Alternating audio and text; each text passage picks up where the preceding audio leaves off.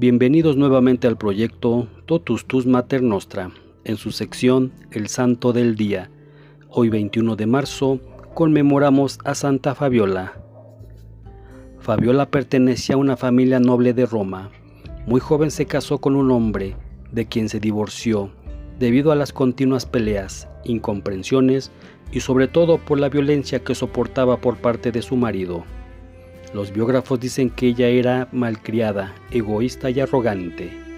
Después de su divorcio, Fabiola volvió a casarse, pero al poco tiempo enviudó. Esta segunda tragedia coincidió con su acercamiento al cristianismo y concretamente a San Jerónimo, el famoso traductor de la Vulgata, y su círculo de seguidores, especialmente a dos matronas cristianas muy conocidas de Roma, Marcela y Paula. Al año de conocerlas, Fabiola decide cambiar radicalmente su vida.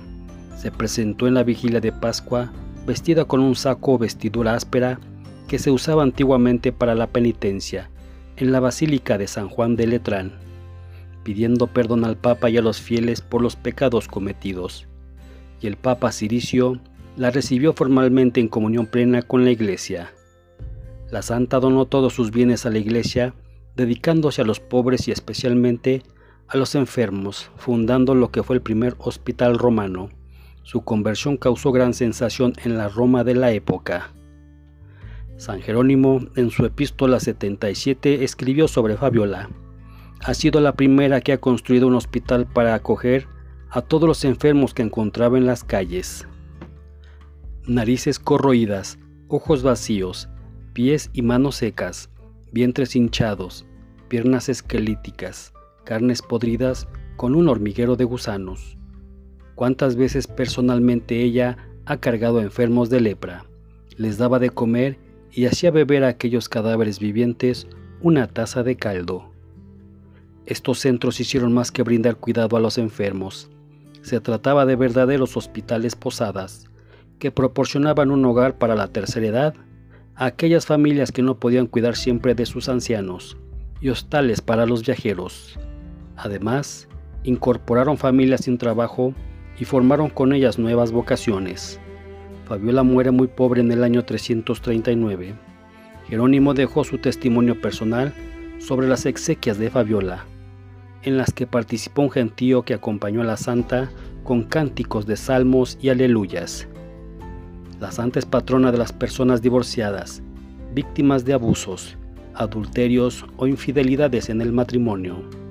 Su memoria pervivió a través de los años por la biografía escrita por San Jerónimo, pero su historia se hizo famosa gracias a la novela de romance de carácter histórico del cardenal Nicholas Patrick Stephen Wiseman, titulada Fabiola o la Iglesia de las Catacumbas.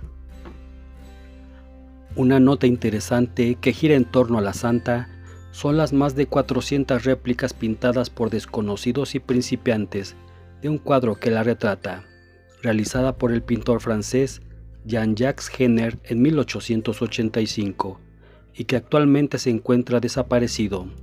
Intrigado por la supervivencia y la propagación de esta pintura, un artista llamado Francis Alice ha logrado reunir cientos de copias hechas a mano que compró en diversos mercadillos del mundo, sin dar todavía con la pintura original. Y esta es la imagen con la que generalmente se representa a Santa Fabiola. Se suele representar a Fabiola de Roma con estola y paya, indicadores de su clase social, ambas de color rojo. En el arte cristiano, el rojo es emblema de lealtad y de realeza. También simboliza el fuego, el amor divino, el poder creativo y el calor como poder generativo.